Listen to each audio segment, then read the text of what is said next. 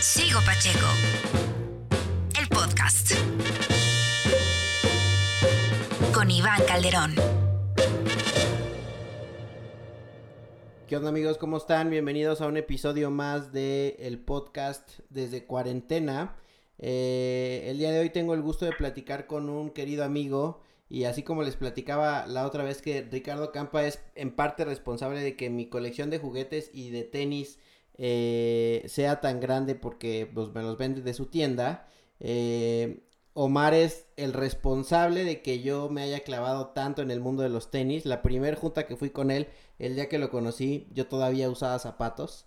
Eh, entonces, de ese tamaño se pueden dar cuenta que, me influyó en, en, la forma de vestir y en cómo meterme a la cultura de los tenis. Él es Omar Rubalcaba, fundador de Sneaker Fever. ¿Cómo estás, amigo?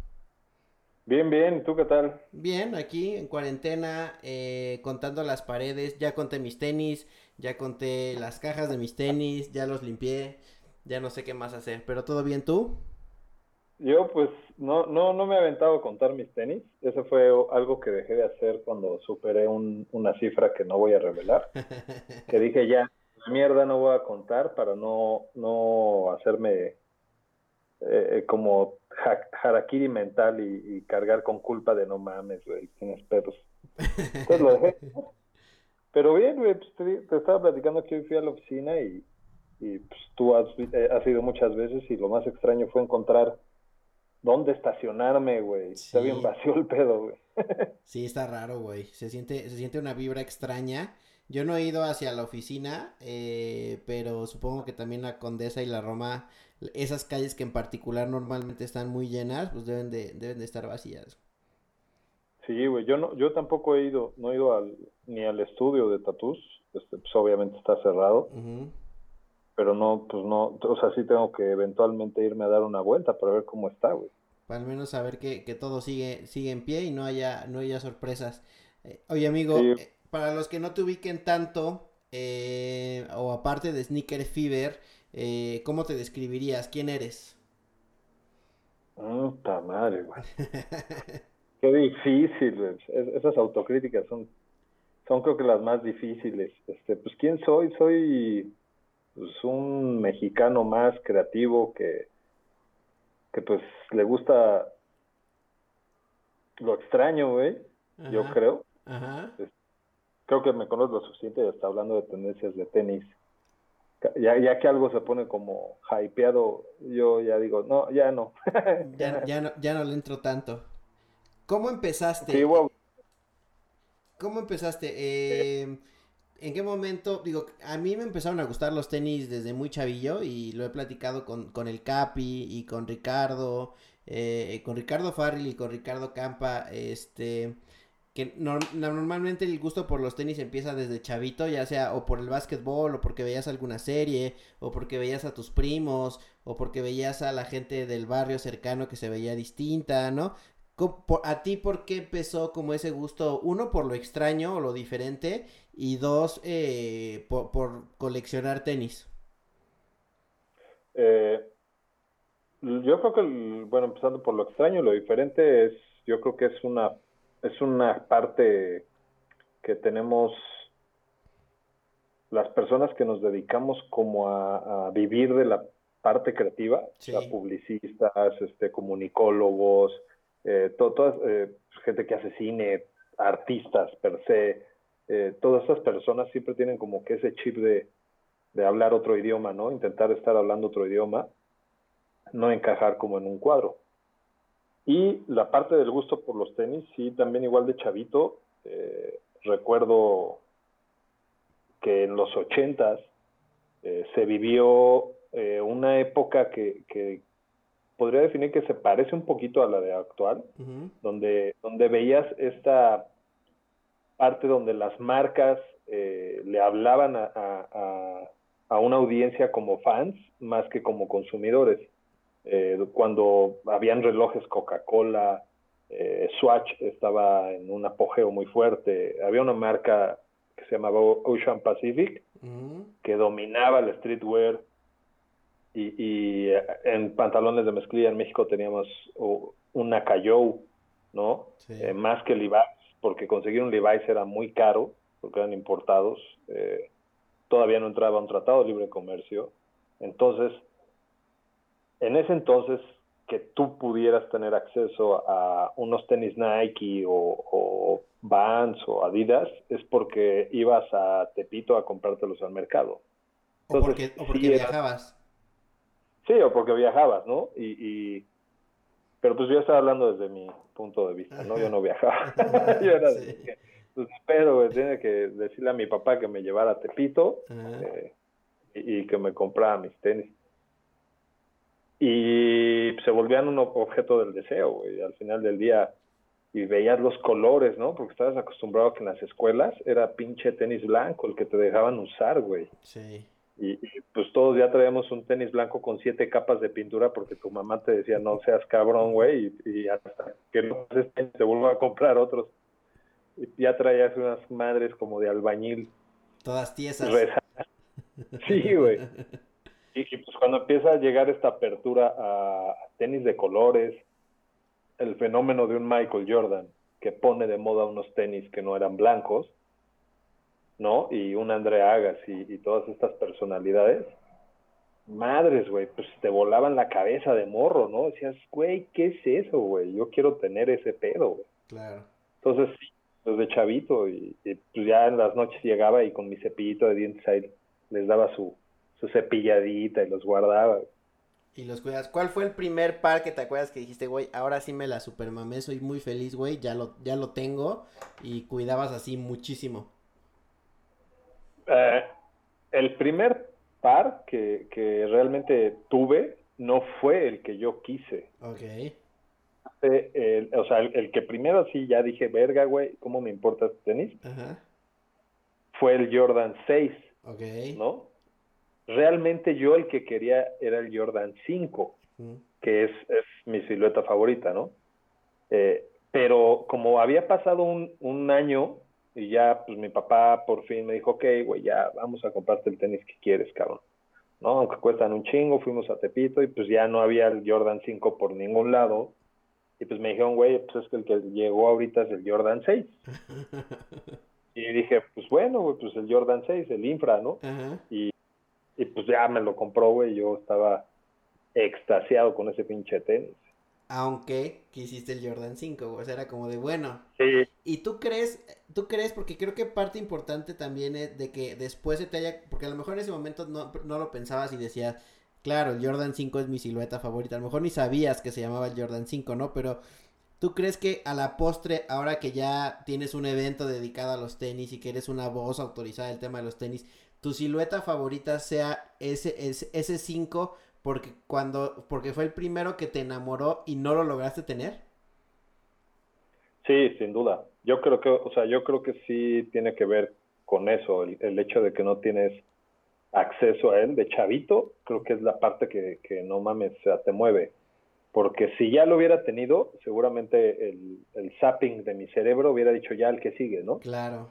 Y, y o sea, eventualmente sucedió con ese Jordan 6, que empecé a andar, o sea, lo metí hasta la patineta y lo hice pedazos, güey.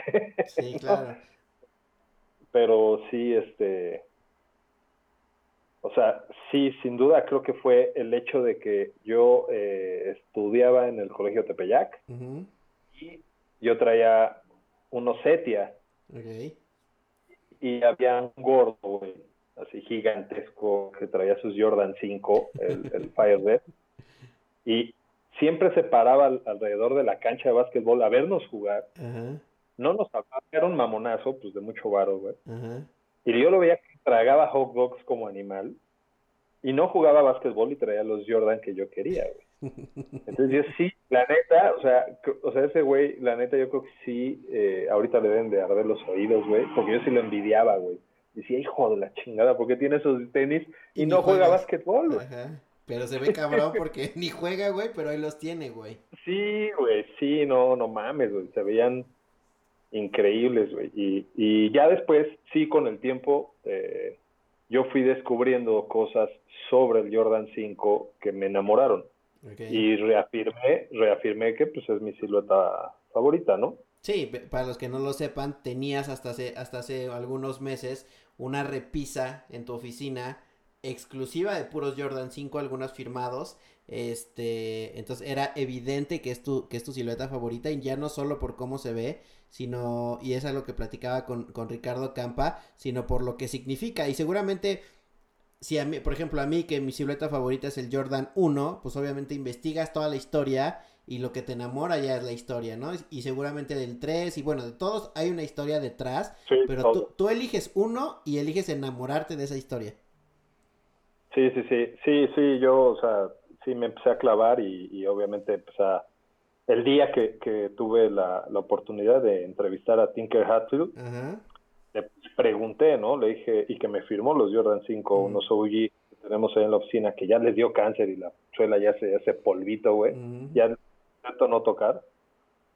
Y el güey me platicó que, que cuando vio a Jordan y estaba viendo él un documental sobre los aviones Mustang eh, de la Segunda Guerra Mundial, se dio cuenta que Jordan eh, tenía las agilidades como y, cualidades de ataque de un avión Mustang y entonces se basó en estos dientecitos del avión. Ah, güey, yo así estaba súper emocionado, güey. O sea, no, güey, pues a huevo, güey, es mi tenis favorito, por algo tiene que ser mi tenis favorito.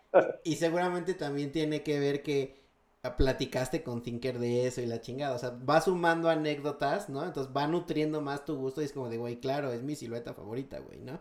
Eh, qué, qué cabrón que voy a platicar con Tinker. Y le, le, preguntaste cuál es para él la silueta favorita de las que ha diseñado, porque, pues, o sea, es un, es un referente, no solo con Jordan, el Air Max. Eh, ¿Le preguntaste cuál le gusta más a él?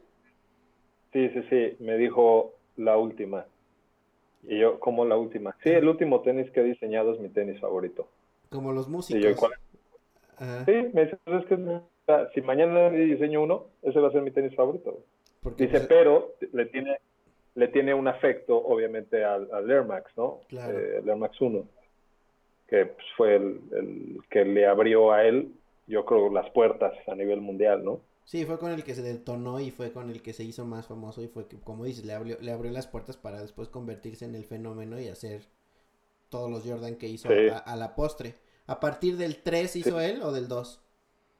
Del 3. Del 3. Que, que creo que es a partir, eh, lo platicaba el otro día con mi hermano, que él dice, a mí me gusta mucho más el 3, porque si lo ves entre, entre años de diferencia, pues entre el 1 y el 3 hay dos años de diferencia, pero la tecnología, el diseño y son completamente otros zapatos de otra época, güey. O sea, parecen 10 años de diferencia entre uno y otro. Sí, sí, sí. O sea, es que, es que de, entrada el Jordan 1, pues es está basado en un pony, ¿no?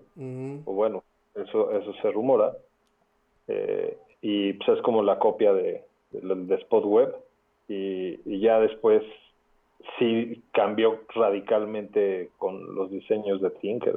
Y sí se nota también cuando Tinker se sale. Sí, también. Sí, de los que siguieron ya es como de, yo creo que ahí ya le hubieran parado. Sí, güey, sí, así de, güey, ¿qué están haciendo, güey? Pero, pues, bueno, o sea, creo que, creo que pues, la marca no necesita de nadie para que viva sola y, pues Jordan es el icono que, que estamos viendo ahorita con lo de Last Dance, ¿no? Sí. ¿Cómo vas con esa? ¿Ya, ya vas al día o no? Sí, voy al día, A mí el que más me ha gustado son los últimos dos, que son los de Dennis Rodman, porque quizá yo no estaba tan clavado con Dennis Rodman en ese equipo, o sea, era como, ah, no, sabías que era el rebelde y que era muy bueno y así, pero no, no, no todos los pedos que traía detrás, ni, ni, porque también leía un dato curioso que eh, en esa época, eh, tenía 36 años y creo que jugó el 80% de los minutos, güey, cosa que no ha hecho ni Steve Curry, güey. Ajá, exacto. Sí, no, es que ese güey sí, o sea, era una máquina. O sea, lo Jordan lo firma, dice, ese güey se podía ir de reventón y todo, pero cuando lo necesitabas y necesitabas que hiciera algo, lo hacía. Lo hacía, sí. Y cómo se metía en la técnica de cómo rebotaban los balones y estudiaba, depende del tiro de cada quien, hacia dónde iba a rebotar, estaba muy, muy cabrón. Sí, güey. Sí, sí, sí, o sea, la verdad está que, que por eso le daban las libertades que le daban, porque sabían que ese güey pues era una personalidad diferente y, y por ahí en, en, eh, su anterior coach, el de Detroit, pues lo define muy bien, ¿no? Le dice, güey, no lo molesten, o sea, tú no vas a ensillar un caballo salvaje. Ah, exacto, que dice, déjalo, güey, ni lo pongo en sí, güey. Sí, déjalo. Está bien chido, sí, sea que muy buen sabor de boca con esta serie, güey. Sí, está bueno y, y te lo están vendiendo como en bocaditos, dos capítulos a la semana. Creo que creo que bien vale la pena para tomarte tu tiempo, investigar, güey, ¿no? A lo mejor buscar detalles que no te sabías. Entonces creo que le están dando un tratamiento interesante. Los que no lo hayan visto, vayan. Se llama El último baile en, en español, en, Netflix. Este, y es la vida. Eh, bueno, lo que recorrió los Chicago Bulls, principalmente con Michael Jordan, eh, casi desde que lo, desde que lo draftean hasta que consiguen el, el sexto anillo. Eh, oye, Mari, ¿tú, eres diseñador de profesión? No, yo soy mercadólogo. Ah, ¿eres mercadólogo? ¿Y cómo fue que te fuiste metiendo a la parte de diseño y demás? Pues la primera, o sea, yo trabajaba de asistente en varias productoras de comerciales. Ok. Y dibujaba storyboards. Ok. Eh, después eh, me metí a querer estudiar publicidad pero eh, me abrieron la oportunidad en una editorial que se llamaba Alce.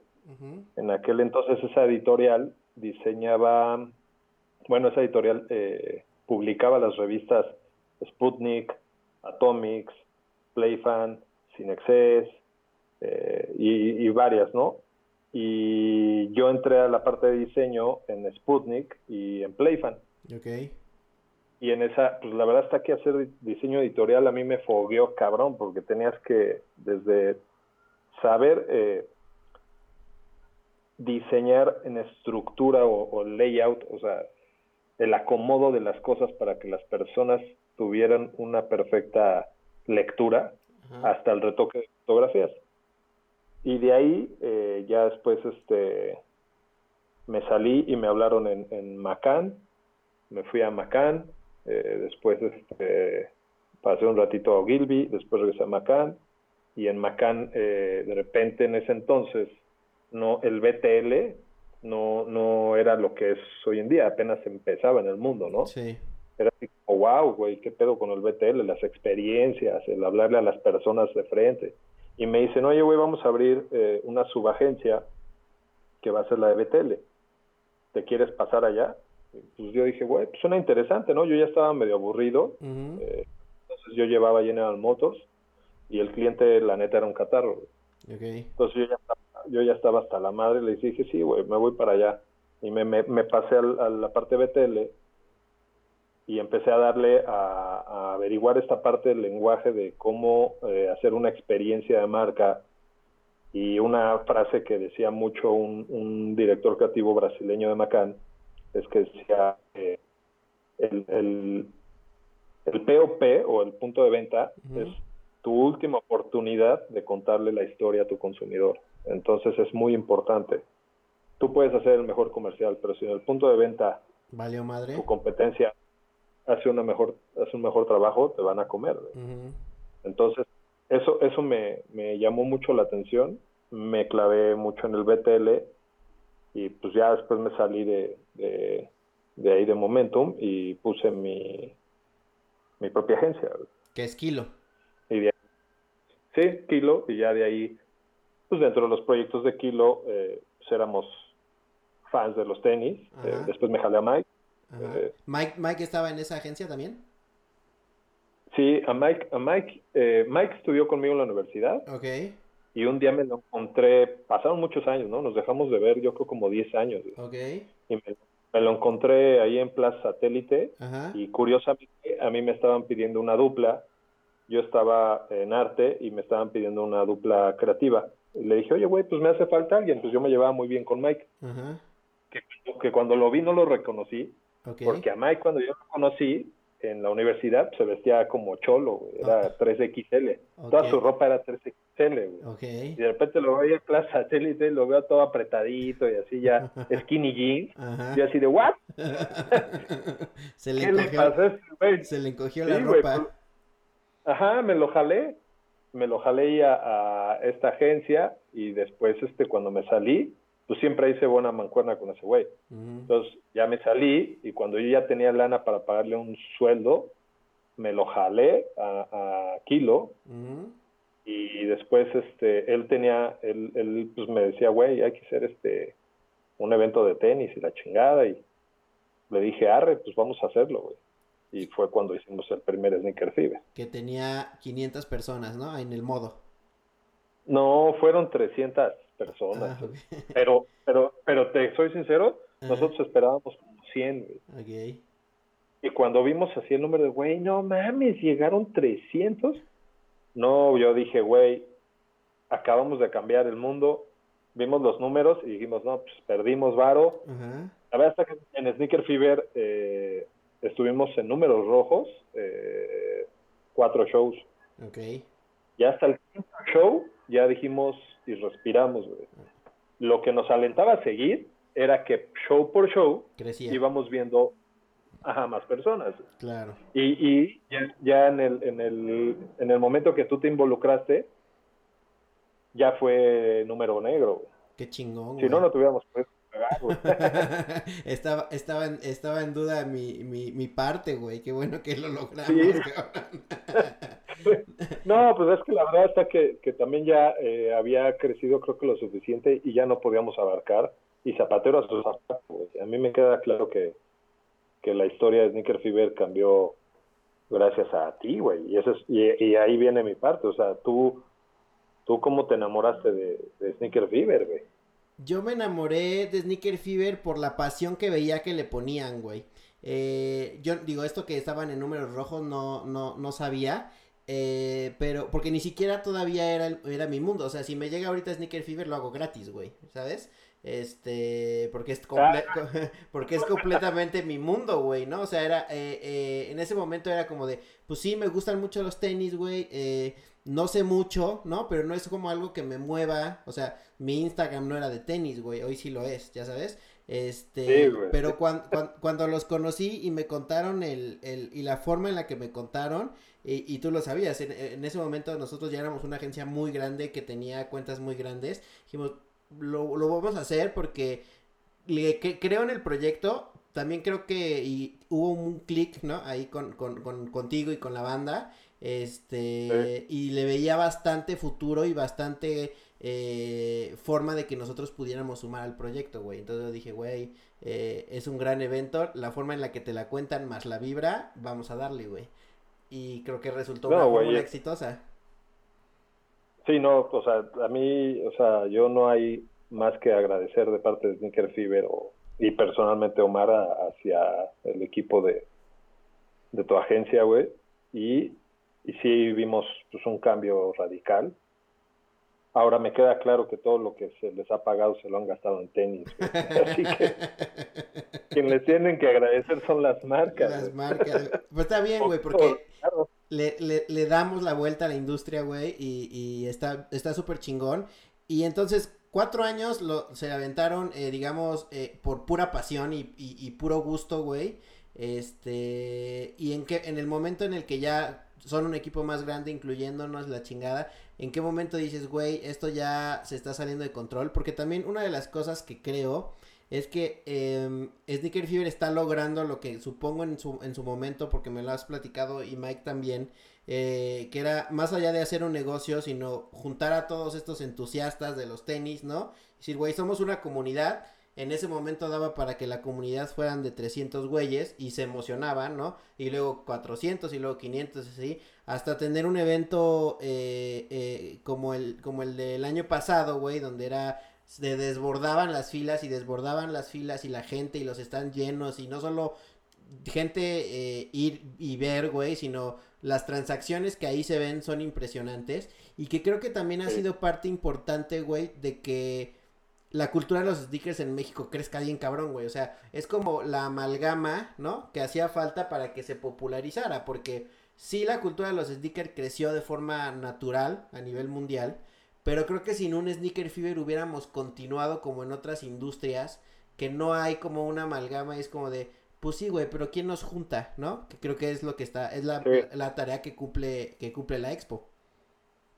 Sí, yo, yo creo que, o sea, sí, eh, digo, me caga colgarnos medallas y, y la parte del ego sí me gusta suprimirla, pero yo sí, o sea, sí puedo hablar por experiencia eh, de clientes que participaron en Nickel Fever que a raíz de, Sneaker Fever cambiaron su, su selección de calzado, ¿no? Tiendas, que dijeron, eh, la primera vez que invitamos a TAF, le dijimos, oye, güey, patrocina la línea del tiempo, ¿no? ¿Qué es, el, ¿Qué es una línea del tiempo? Nos dijeron, güey, le mandé el, diseño y vieron que era la línea del tiempo, la historia de los sneakers en la cultura urbana, ¿no? No la historia de los sneakers en el deporte, sino pues como lo relevante en la cultura urbana, ¿no?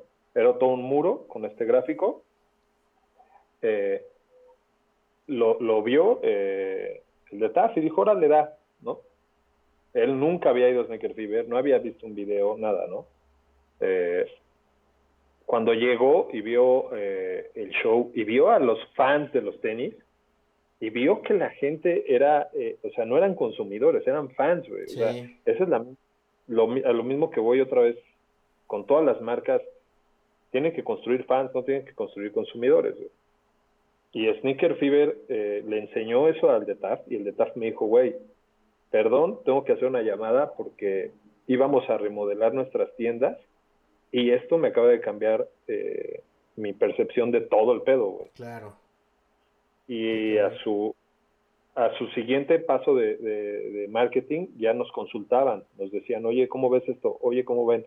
Oye, ¿le puedes dar una capacitación a, todos mis gerentes? Oye, o sea, empezó a cambiar eso y eh, así como ellos, que es una empresa ya consolidada, al mismo tiempo teníamos a los expositores eh, pues amateur independientes que pues llegaban con una mesita y vendían, traían 30 pares y se rayaban vendiendo esos 30 pares y que hoy en día ahorita muchos de esos tienen tienda. Sí, ya son tiendas. Y en el Sneaker Fever venden 300 pares. Sí. Entonces, al mismo tiempo que, que cambiamos la industria de, de, una marca ya, una empresa transnacional, eh, se cambió eh, el, impulso sobre que existieran más tiendas y lugares donde comprar ediciones especiales con estos chavos.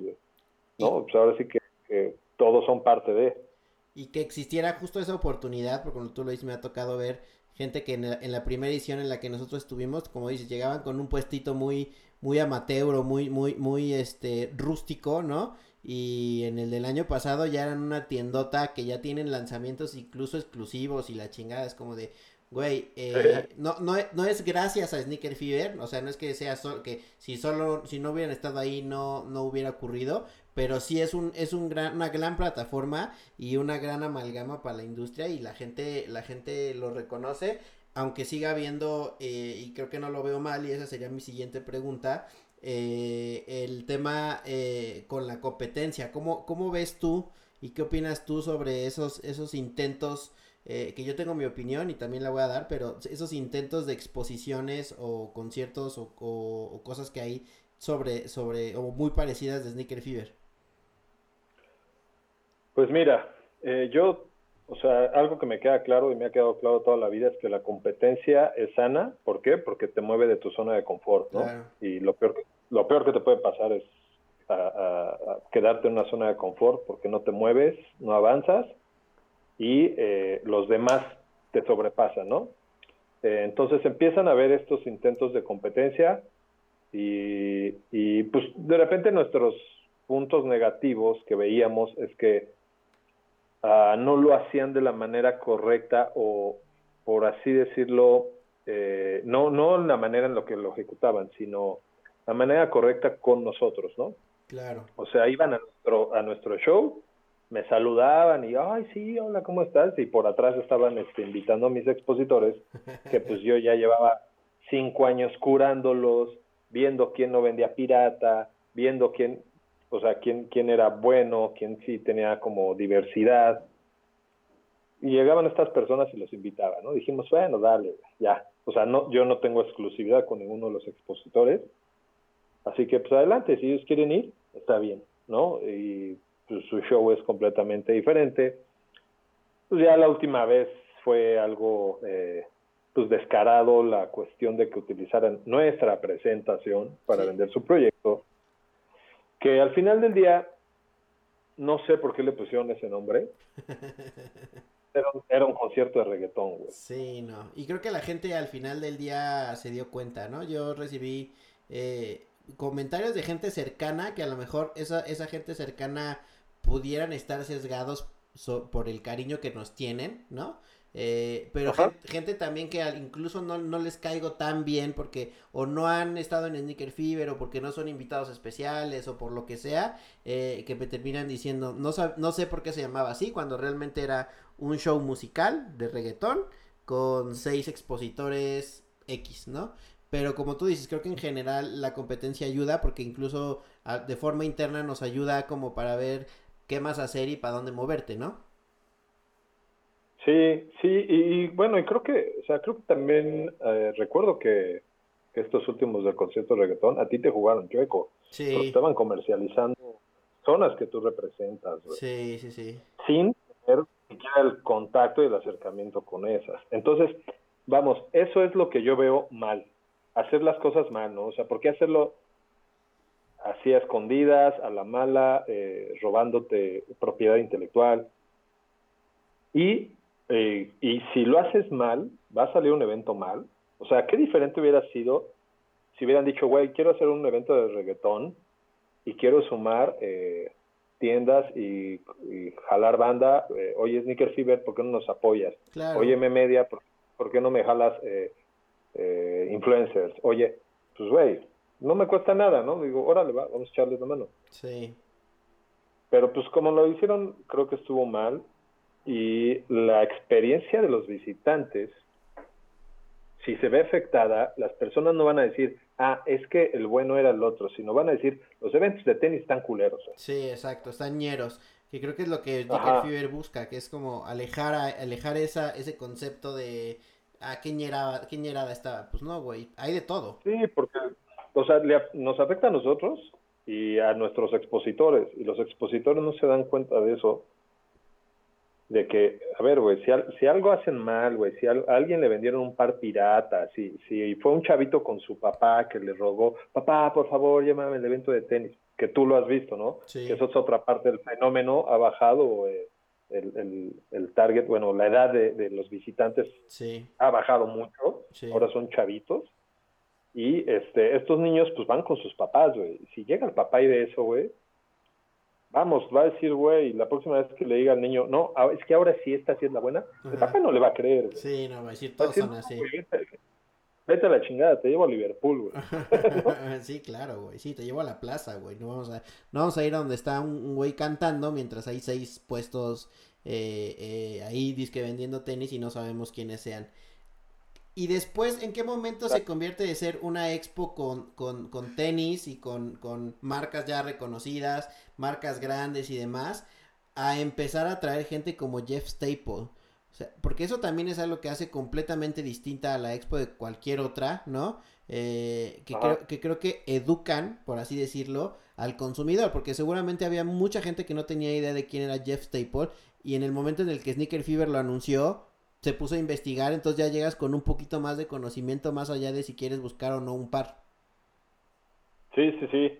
Eh, bueno, yo creo que eh, esto es lo que hicimos hacer desde el día 1 o la Expo 1, pero pues obviamente no teníamos el recurso y, y, hasta que tuvimos el recurso para poder llevarlo a cabo y traer, traer a un, una personalidad como fue, lo fue J. Cole o Freehand mm. y después traer a a Staples, que ya pues, es, eh, o sea, si aquellos dos están en una categoría muy cabrona, creo que como artistas gráficos y, escultor, ¿no? Este, freehand, eh, son muy buenos y muy reconocidos eh, a, nivel mundial.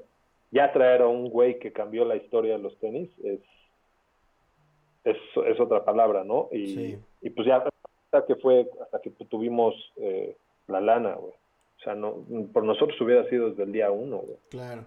La lana y el público, ¿no? Porque también quizá puedas tener tú la lana, que creo que los, los de la exposición que hablábamos pasada, pues, tenían, al parecer, o eso pretendían ver, que tenían la lana detrás para traer grandes artistas, pero ¿de qué sirve que traigas a un Jeff Staple o a un, o a un cualquier otro artista, este, cuando van a llegar gente que realmente quiere ver a un reggaetonero, ¿no? Creo que el fan base de Sneaker Fever ya da como para atraer a ese tipo de gente y lo van a agradecer expositores, clientes, medios, invitados, nosotros, todo el mundo es como de, uy, qué chingón que lo vas a traer, ¿no? Como de, ¿y esa madre qué?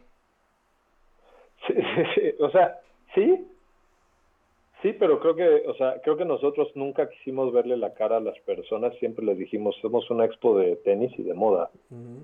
Y no somos una expo de tenis y de moda, pero ¿qué crees? Hoy un concierto de reggaetón. Ah. Sí.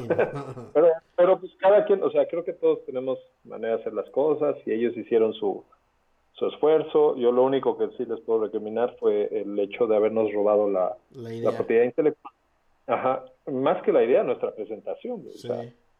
sí Y el, de, que, de que se colgaran medallas como que estaban, iban a estar tus, tus personalidades. Sí, no. O sea, y pues la verdad está creo que ni siquiera vale la pena dedicarle este, este podcast. Sí, no, no, no.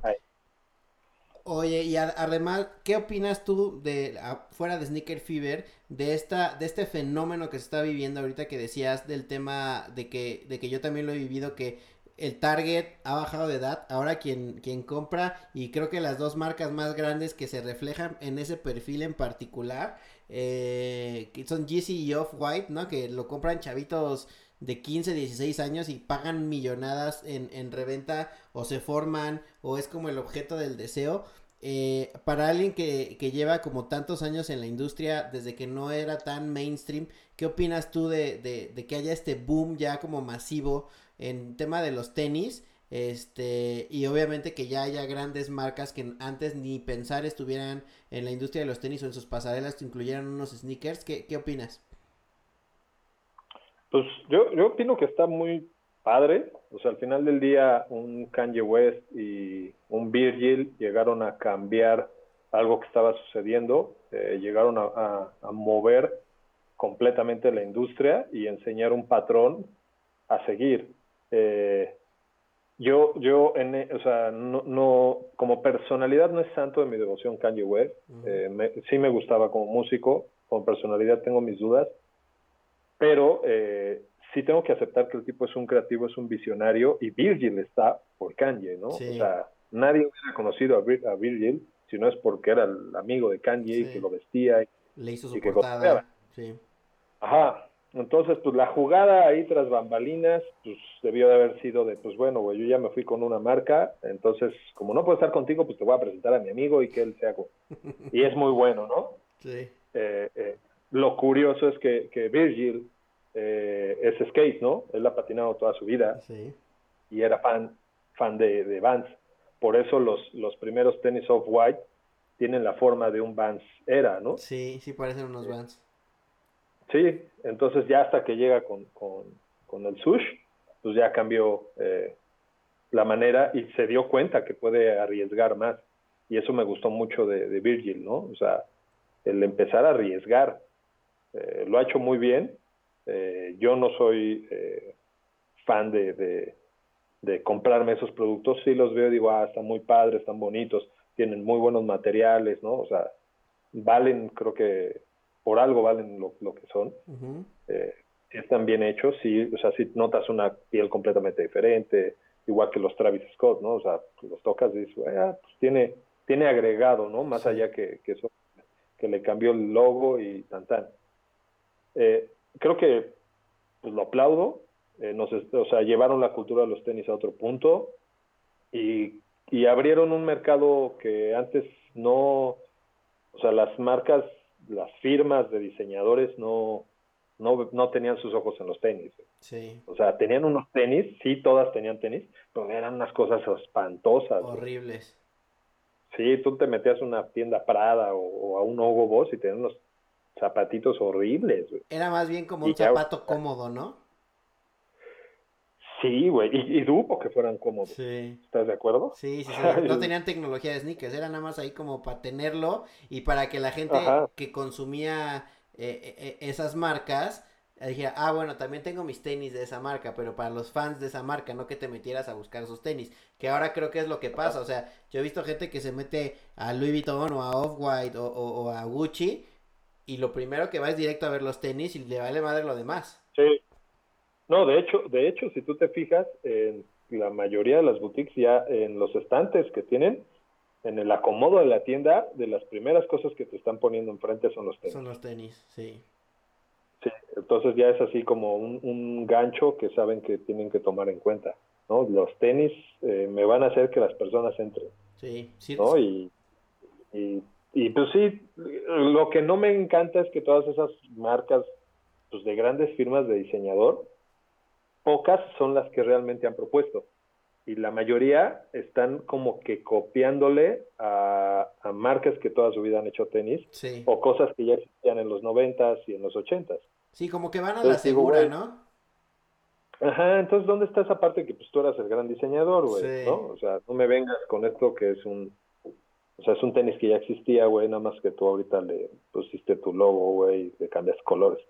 Pero bueno, pues ya esas son sus decisiones y hay mercado para todo, güey. Para todo. O sea, yo compro tenis muy baratos, güey. O sea, irónicamente, Ajá. estando yo clavado en el mundo de los tenis, a mí me gustan los tenis baratos, o sea, no, no, no me gusta gastarme mucho por un par y, y me gusta comprarme cosas raras. güey.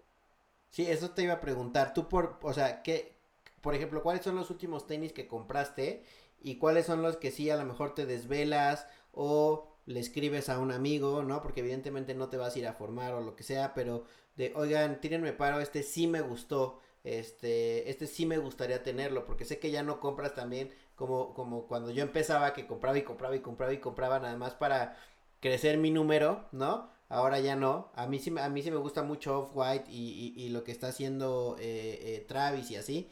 Eh, lo platicaba con Campa, ya tampoco me gusta mucho el trato que dan en las tiendas como para... Fórmate y ponte unos tenis y ponte en el rayo del sol y te va a dar el mismo trato que al, que al revendedor de al lado. Como que ya me hartó un poco esa parte de la, de, de la industria, ¿no?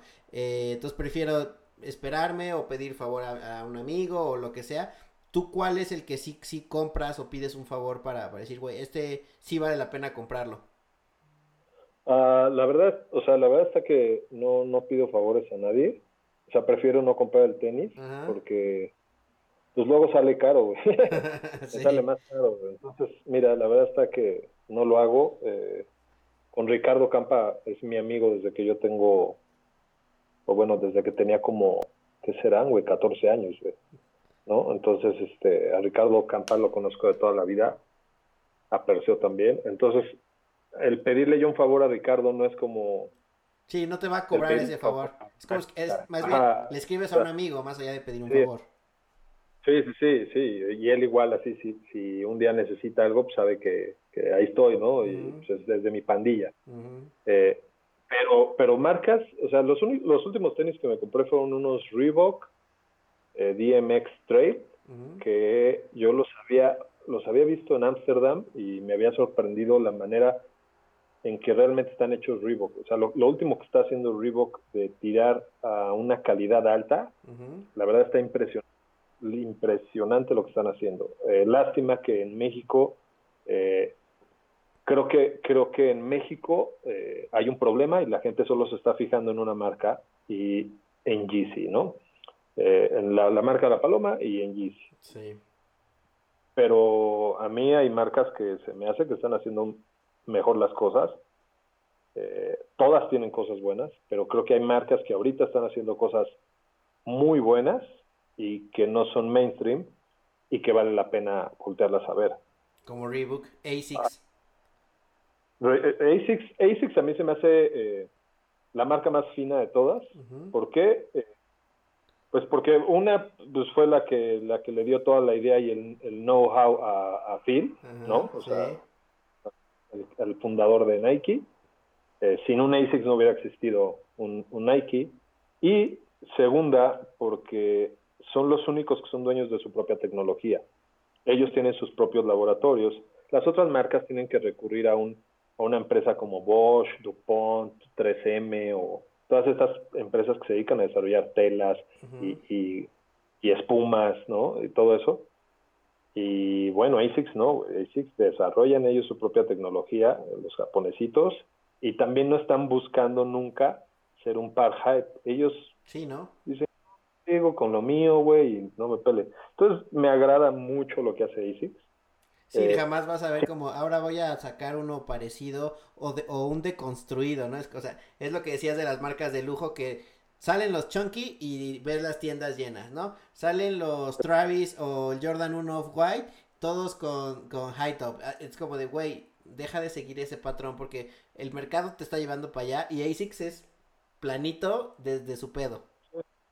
Sí, sí, sí, sí, igual, y, o sea, por ejemplo, ¿no? Hablando de, Off-White, eh, yo siento que Virgil no, no innova tanto y, se dedica a, tomar muchas cosas de alguien que hizo un ejercicio muy sano y que no le fue tan bien, no se fue tan famoso. O sea, por ejemplo, eh, una tienda inglesa que se llama Garb Store lo hizo con Reebok antes que Virgil, el hecho de voltear los tenis, ¿no? Ajá. Poner ahí, o sea, la que tuvieras la parte interna por afuera y todo eso. Y la gente no los peló, güey. ¿No? Eran, o sea, se adelantaron estos güeyes a su época, ¿no? Y de repente cuando llega este güey y, con un montón de varo con la, de la paloma, pues la gente ya lo empieza a pelar. Entonces yo dije, ah, ok, pues está bien. Le está hablando completamente a otro público y no le está hablando a una persona que realmente estaba clavado con los tenis. Eh, pero lo han hecho muy bien y, vamos, todas las marcas tienen cosas buenas. Sin embargo, la marca que pues, yo más consumo es Vans, ¿no? Y la gente dice, güey, ¿cómo un güey que hace sneaker fever usa Vans? Güey, no mames, me maman los Vans. Y son los únicos tenis que sí veo y que digo, no mames, ese lanzamiento en Japón súper extraño que solo voy a conseguir allá. Bueno, me tuve que hacer amigo de un pinche influencer japonés. Ajá que, que Vance le regala tenis, calza en mi número y me dice, güey, ¿quieres estos? Te los mando. No mames. Verga, güey. Es como la manera que consigo los, los Vans raros, güey. Porque tengo allá un... Sí, güey, 17, güey. Sí, tengo mi dealer japonés. y eso es lo que te emociona, qué cagado, güey. Pero pues es que creo que pues tienes tanto a la mano y tienes todos los accesos que es como de, pues, güey, no, no, no. La industria está ahí. Tienes que buscar algo que te llene y quizá tener un amigo japonés que te mande tus vans es lo que, lo que, lo que cumple esa meta, güey.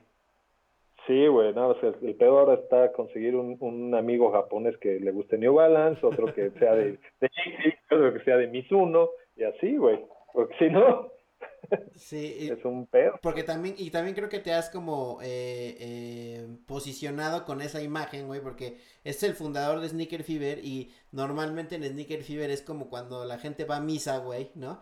Que se ponen sus mejores garras, güey. y este, y todo el mundo te está viendo las patas, entonces pasan dos cosas. O hay cosas muy cabronas que nunca has visto, ¿no? O ves 30 Travis Scott, güey, ves todos los Yeezys del mundo, ¿no? O sea, todo el mundo con lo mismo, ¿no? Y volteas a ver a Omar y trae unos bands muy normales o unos ASICs que parecieran muy normales, pero son una edición sepa su madre, güey. Que pareciera muy básico, pero que hay una, una, una, una anécdota detrás o una historia detrás del par que traes cuando no pareciera de, güey, obviamente va a traer los, los más caros o los más nuevos o los más raros. Sí, o sea, es que es que ahí es cuando tú tienes que empezar a definir si las marcas están usando o tú estás usando las marcas. Mm. Entonces, pues realmente cuando tú ya empiezas a, darte cuenta que tienes un gusto definido, decir, pues es que sí está chido ese que salió, pero no va conmigo, ni me lo, ni, me lo voy a poner, ¿no, güey? Este otro que salió y que nadie va a pelar, a mí me llena el ojo, güey, y es de estilo, güey. Entonces es cuando tú ya empiezas a, utilizar las marcas y no que las marcas te utilicen a ti.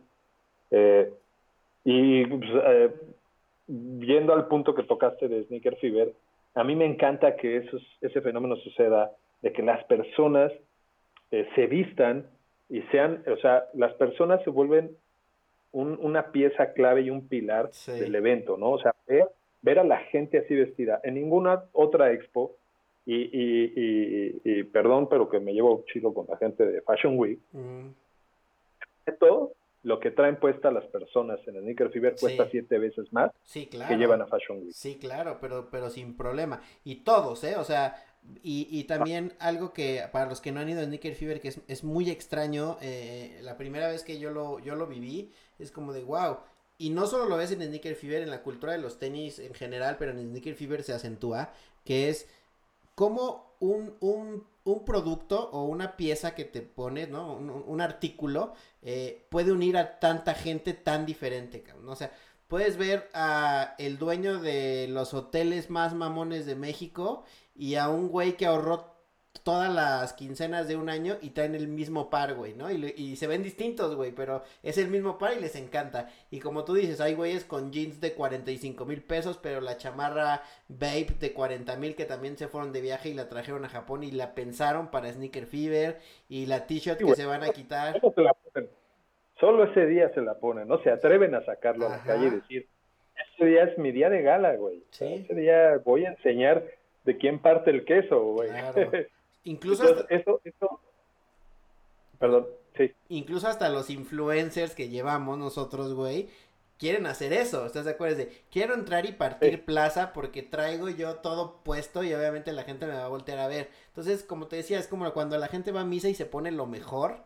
Este, en Sneaker Fever hay un fenómeno así que está padre ver como el desfilar y desfilar y desfilar y desfilar a toda la cultura de los tenis en un solo día. O dos. Sí, eso, eso, eso está, eso está increíble. A mí me gusta mucho y es, es, la verdad es algo que siempre, o sea, llevo en cada pinche Sneaker Fever diciendo, necesito a alguien que le esté tomando fotos a los looks de las personas, porque trae unos looks que, que de verdad uh, en Estados Unidos no creerían, ni en Europa, que en México hay gente que tiene esos looks, ¿no? Y que se atreve a vestirse así. Y, y un fenómeno de, de, de los tenis que, me pasó como anécdota es que eh, pues conozco a, mi mujer, a Diana, sí. y cuando yo la conocí también era una chica de zapatos, ¿no? Y, ella trabajaba en Viacom, y Viacom era una empresa de zapatos. Eh, curiosamente, era una empresa de zapatos, a pesar de que eran MTV, Nickelodeon y todo eso, güey. Entonces, Diana empieza a andar con el chico de los tenis, yo la empiezo a convencer de que se, se compre tenis, después ya le tengo que estar jalando las riendas de ya no compres tantos tenis, Este, pero bueno, empezó a usar tenis y, y, volvió a todo Viacom que fueran consumidores de tenis. Sí. Y yo le dije una vez, fuimos de viaje, le dije, tráete estos tenis y vas a ver el fenómeno que es que tú traigas unos tenis chingones. Y curiosamente en la calle, la gente te detiene y te dice, ¡Ey! Claro. O sea, tú ¿no? Sí.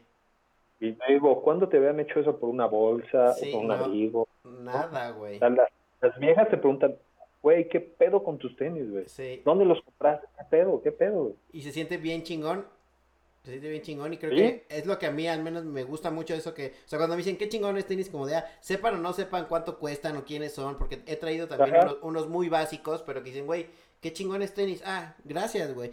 Y creo que lo que decías de la cultura en México, y si lo platicaba con Ricardo Campa el otro día, eh, yo estaba de viaje em, y en ciertas partes del mundo llamaba mucho más la atención yo que la propia gente de ahí por los tenis, güey. Y eh, volteaban y decían, oye, ¿le puedo tomar una foto a tus tenis? Porque son los Off-White UNC y aquí no llegaron, en París, por ejemplo, güey. Y yo, claro, güey, date, ¿no? Es como de, güey, ¿qué pedo? ¿Y de dónde los conseguiste, güey? Porque aquí llegaron literal dos pares. ¿Cómo es que un mexicano los trae, güey? Es como de, pues sí, güey. En la cultura en México da para eso, güey. Sí, sí, sí. Y, y, te lo juro que muchas veces tampoco saben, o sea, tampoco saben que es un tenis caro, que es el sí, ¿no? que, solo salieron cinco piezas. Nada más dicen, güey, tus tenis tienen unos colores bien chingones, ¿no? O una forma que nunca había visto, güey. Y te dicen, güey, no mames, ¿dónde los conseguiste, güey? Sí, y eso eso está súper chido, güey. Ya, llama mucho la atención. Como, más invasivo si te lo hicieran, por ejemplo, de un reloj. Sí. ¿No? Que alguien se te acerque y te diga, oye, está muy padre tu reloj, dices, verga, güey. Sí, claro. ¿No? O sea, empiezas a voltear, ya me van a saltar, güey. Sí, sí, ¿no? Y de los tenis dices, sí, chido, brother. sí. Y mira, y me los pongo, ¿no? Y los hago la... Y los piso. Sí, los piso. Que, que esa es, esa es otra, otra historia que podríamos pasar horas de decidir cuál tenis te pones y cuál no, güey. Cuál compras dos veces para tener los que no usas y los que sí usas. Digo, creo que eso, eso solo los raperos se pueden dar ese lujo, ¿no? Eh, tener eh, dos pares, uno para usarlos y otro para tenerlos. Yo todos los uso. Tú, tú tienes algunos que no usas. Sé que Mike, por ejemplo, eh, ahí tiene muchos muy nuevos, ¿no? Y que no usa. Sí. Que los compra y los guarda. ¿Tú usas todos? La... No, no, la verdad está que no. hay muchos que sí, o sea, me gustan por toda la historia que conforma el tenis. Ajá. O sea, este tallito dice esta cosa, esta cosa, y los guardo, ¿no? eh, y Pero ese mismo modelo en la versión normal, me la compro el que uso, güey. Ok. Pero sí tienes unos que no usas. Sí, tengo muchos que no uso. ¿Y los tienes guardados? Muchos. ¿Muchos? sí, esos los tengo en una bodega. Los que no uso los tengo en una bodega y los que uso los tengo aquí en, la casa. de, hecho, de hecho, fuera de la caja, güey, y eh, así. A mí lo que me pasaba es, hasta que llegaron las cajas transparentes, que pues los tenían sus cajas normales y, y me ponía siempre los mismos, güey, pues ya sabía cuáles eran en, qué cajas, güey. Entonces, ve, me daba, me daba hueva buscar, entonces siempre traía casi los mismos, güey. Ya cuando tuve estas cajas, pues al menos ya lo veo, ya tengo más para dónde escoger, güey. Sí, creo, eh, o sea, eso creo que sí es un, un buen tip, el, el hecho de que tú veas tenis, porque Luego, a, mí me ha llegado a pasar que los he comprado dos veces porque se me olvidó que ya los tenía. Que ya los tenías, sí. Entonces, digo, ah, cabrón, ya lo tenía, qué tonto. sí, A mí me ha pasado también. Entonces, ya, este, ya, sí es, es bueno ver tus tenis, güey. Y que le vas variando, güey. O por lo menos que digas, a ver, güey, de esta repisa voy a usar lunes, martes, miércoles, jueves, viernes, sábado, domingo. Haces tu rotación. ¿Cómo se siente, güey, hacer de tu pasión o de lo que más te gustaba o una de tus tantas pasiones, güey? Eh, primero, trabajar en eso, pensar en el proyecto, diseñarlo, verlo crecer y después hacer negocio. Eh, eh, ¿cómo, cómo, se siente y luego ¿qué, qué, qué le recomendarías a la banda que le gustan los juguetes o la ropa para que de su, de su proyecto personal o de lo que les gusta puedan hacer un negocio?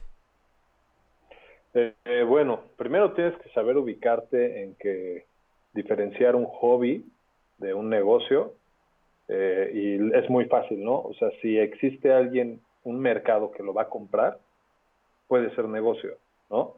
Porque si a mí lo que me gusta es hacer eh, dioramas con ratones disecados, güey, y tomarles fotos, pues estoy seguro que el mercado va a ser muy limitado, ¿no? Puede que exista quien me los compre, pero va a ser limitado. Eh, aquí, pues curiosamente, eh, creo que el hecho de los tenis, que nos gustaban los tenis, se conjugó con que fuéramos una agencia que sabía cómo hacer un evento, ¿no? Y, producir un evento eh, y, y, el boom que estaba sucediendo allá afuera y que creo que surfeamos la ola en el momento correcto. Entonces a las personas, yo sí siempre les digo, no es cómo lo hicimos, sino cuándo lo hicimos. O sea, lo hicimos en el momento que teníamos el conocimiento para poder hacer una expo, cuando ya teníamos eh, los suficientes amigos que les gustaban los tenis, ¿no? Y que por ende afuera habían más.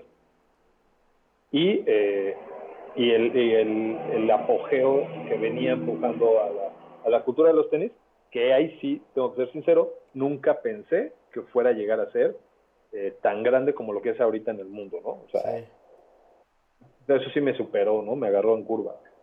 Pero pues ahí tuvimos que, surfear la ola y, y, bueno, sí fue el cuándo más allá que el, que el cómo.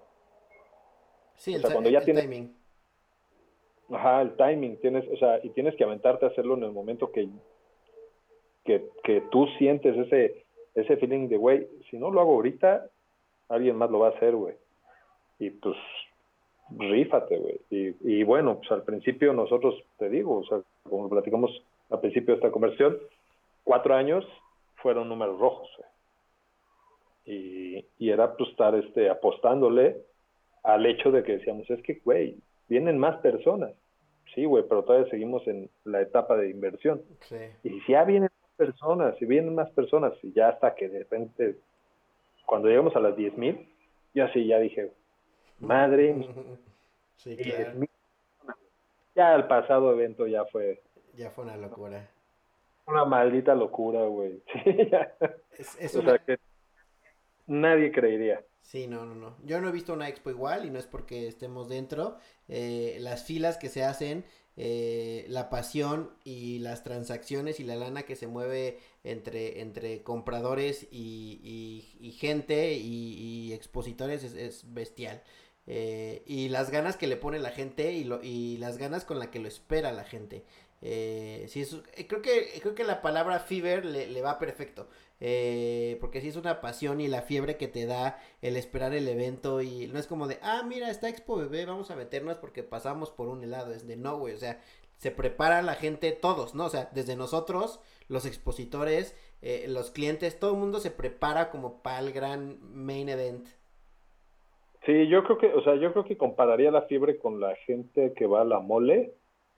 Sin embargo, a la mole van a ver y acá sí van con la cartera desenfundada como vaqueros, güey, y a romperse la madre por conseguir el que ellos querían, güey. Y pueden llegar a llorar si alguien más les ganó la, la compra de ese par, güey. Sí. Entonces, o sea, yo sí he visto cosas que digo, güey, ¿qué pedo, güey? Relájense. Pero es parte, es parte de eso, ¿no? Y estar viendo todo el tiempo esas anécdotas está súper divertida, güey. ¿No? O sea, cosas que nos pasaron. güey, tú viviste y has vivido estos años que has estado mil cosas súper bizarras, güey. Eh, momentos que, que hemos dicho, güey, ¿qué pedo? ¿Por qué está pasando esto, güey? sí, que no están planeados. Oye, Iván, me paro. que sale, sí, Oye, Iván, me paro. sí, sí, sí, ahí estamos todos y, y, parte que creo que, ¿sabes qué? Creo, creo, creo que una de las, de las llaves o claves de Sneaker Fever ha sido el equipo. O sea, sí tengo que hablar del equipo, tengo que hablar de, de todos los involucrados tengo que hablar de Diego, de Jorge, Leonel, de, todo tu equipo, de, mi mujer, de Ana, de, todas las personas que han estado involucradas en el proyecto desde el principio, que todos le atoran a todo. Sí, güey, sí. No, o sea, si tú ves que alguien está mal formado en un lugar o que está preguntando, güey, yo te he visto a ti cargar, te he visto recoger, te he visto pegar, casi clavar, güey, ¿no? güey, y, lo haces con el gusto y, estás como, güey, es que este es nuestro momento, ¿no? El que estamos...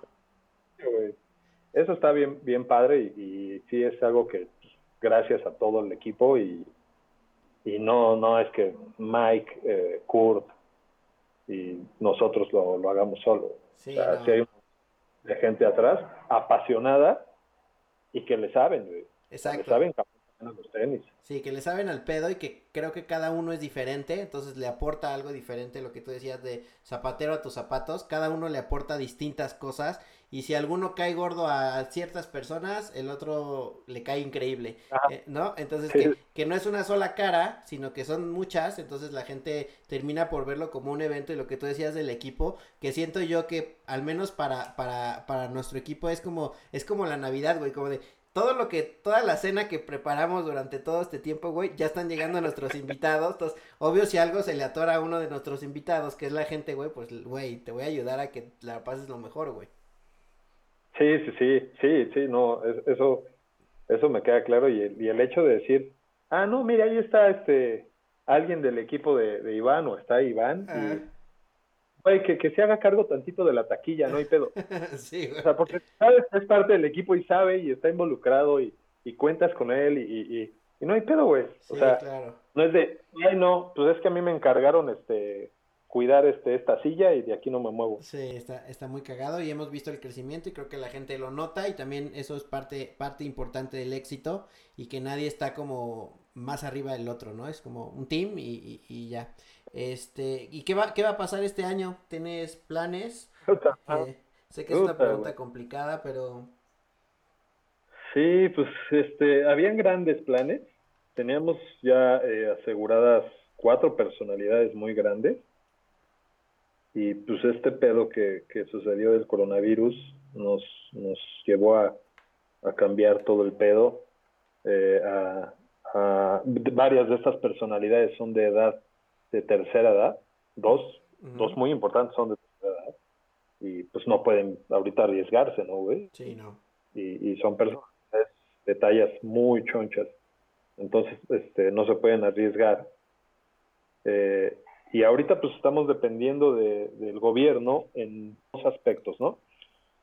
En, en uno, en el, en el momento que nos digan ya puedes hacer eventos masivos, y nosotros evaluar en ese momento la economía de México para ver si México está dispuesto, disponible, más, más allá que dispuesto, creo que es disponible para hacer ese gasto extra en un sneaker fever. Sí, claro. Y no, y no que tengamos un sneaker fever desolado porque la gente no pudo acudir con la cartera como normalmente iba. En, en ese punto yo preferiría guardarnos y irnos al momento en el que México otra vez esté disponible y que no, no, no hagamos que una persona deje de comer 10 días por, comprarse unos tenis. Sí, no, porque ahí lo he platicado con, con, amigos y con gente con la que trabajo de la industria musical, que al final del día eh, nosotros somos el último de los eslabones de la cadena, ¿no? O sea, tanto músicos, estando peros actores, eventos, eh, pues la gente va a preferir, uno, guardar su integridad y no salir a arriesgarse a un evento masivo. Eh, y dos, pues salir a comprarse unos tenis, Habrá quienes sigan comprando tenis, pero habrá también quien tenga que cuidar para la colegiatura y así. Entonces creo que habrá ser, y la gente tendrá que entenderlo también, ¿no? Porque sé que ustedes, nosotros lo tenemos claro, ¿no? Pero la gente y los clavados tendrá que entender que en caso de que no haya, no es porque nos estemos echando para atrás, sino porque las, la, la coyuntura no da y el mercado no da y la empatía no da para poder hacer un evento tan grande como lo hemos venido haciendo. No, y claro, güey, y algo, o sea, y algo que creo que le tiene que quedar claro a todas las personas es que Sneaker Fever siempre ha buscado la manera de verdad mantener el ticket más bajo que podemos. Sí. Porque nosotros, o sea, en vez de, de, yo venderte un ticket de 500 pesos, yo prefiero venderte un ticket de 150 pesos y que sí te alcance para ese par que tenías en mente y no, y que no que llegues al, al stand y que te digan, cuesta 300 pesos más de lo que traes en la bolsa y que digas, puta madre, si no hubiera pagado la pinche entrada. Sí, güey. ¿No? Sí. Entonces nosotros buscamos mantener la entrada lo más bajo posible para, para asegurar una experiencia. Entonces, eso mismo nos lleva al, al, evaluar eh, si México va a estar apto para generar este esfuerzo de, de venta y que yo a mis expositores les asegure que van a ir las personas a comprarles, ¿no? Claro. O sea, es, hacer esa, esa balanza y ese estudio y decir, sí, México está listo para un Sneaker Fever 2020 o no. Sí. Y que hay un montón de cosas alrededor, aparte de la expo, que no solo es la expo, ¿no? Hay un montón de cosas que hacen en temas sociales, como el donando sneaker, el, la reforestación, ¿no? Que para, para, estar presentes y creo que ahorita también es momento de regresarle un poco, que siempre lo hacen, eh, de forma social, ¿no? Con, con la replantación, con eh, donar y todas esas cosas que hacen eh, que le regresan un poco a la sociedad. Sí, o sea, lo más que podemos, creo que también, o sea, qué bueno que tocaste ese tema, también siempre, y eso a nivel agencia, ¿no? Desde que, desde que tengo la agencia, siempre hicimos eventos este, para, para llevar algo a casas hogar o asilos de ancianos o lo que fuera. regresarle algo a, a, la sociedad, o sea, pues si recibes, da, ¿no? Y está fundado en eso y, y, y hacemos lo más que podemos, ¿no? O sea, hay veces que nos resulta como, como quisiéramos y nos gustaría que las marcas se involucraran más, eh, porque sabemos que todo, o sea, todo funciona mejor cuando todos estamos arriba del barco. Claro. ¿No? Ay, pues yo ya no te necesito y yo lo voy a hacer solo. O sea, nosotros sabemos que ellos necesitan y ellos saben que nosotros lo necesitamos y no es no es esta malicia de es que me necesitas, no, güey, o sea, cuando estamos juntos hacemos cosas chidas. Sí, es un win-win. Otra vez regresamos al tú no sabes hacer expos, tú no vas a tener el know-how, puede ser una marcotototota y sí estaría chingón que estés acá eh, si no estás, no importa, pero estaría más chingón que estuvieras. Este, y no te va a salir tu expo igual que si no estuviéramos nosotros, ¿no? Es un, es un ganar, ganar y el, y el, y el dejar a, los expertos hacer cada cosa. Este, ¿hay algo que hayas querido que te preguntara y no te pregunté? Mm, no, no, no, no. Es que pues, más bien eh, esto ha sido como una conversación que regularmente tenemos. Exacto. Entonces, fin de este podcast, el, platicar como si fuera un cuate y no, no una entrevista de, hueva, de pregunta-respuesta. Eh, ahí, le pregunto, bueno, pues ya para terminar, eh, dos cosas. ¿A quién te gustaría que invitara a este podcast? Que estuviera como chido que platicara con él.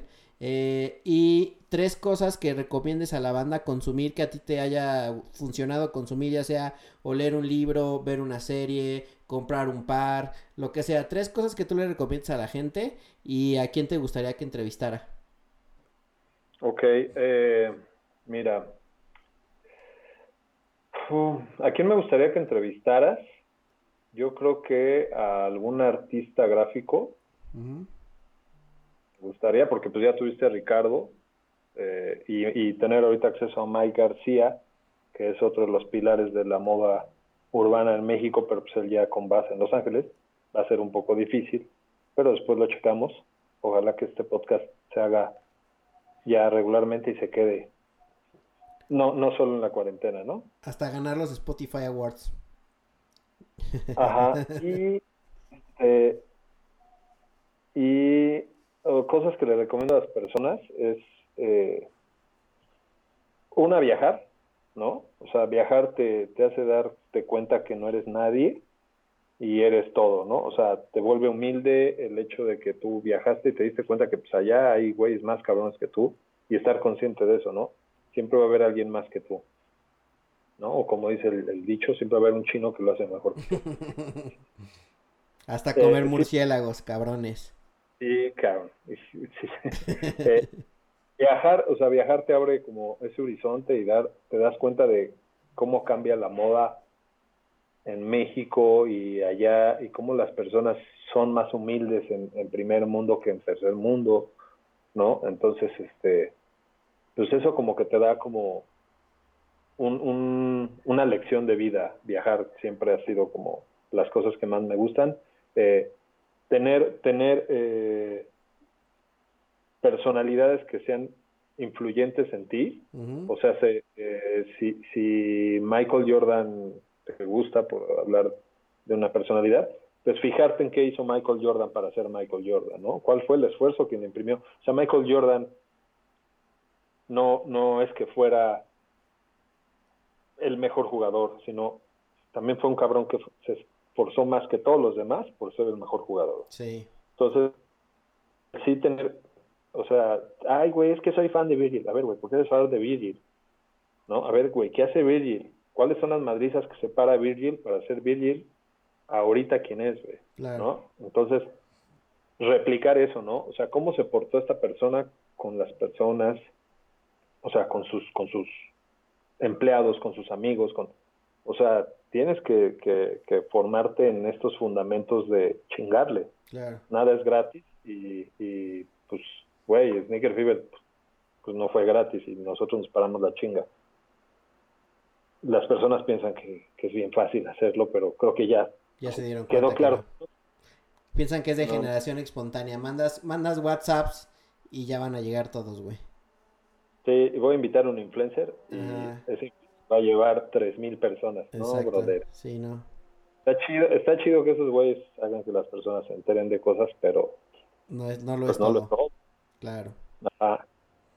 Y cómprense los, los tenis que a ustedes les gustan. O sea, no, no a fuerzas tienes que tener el último.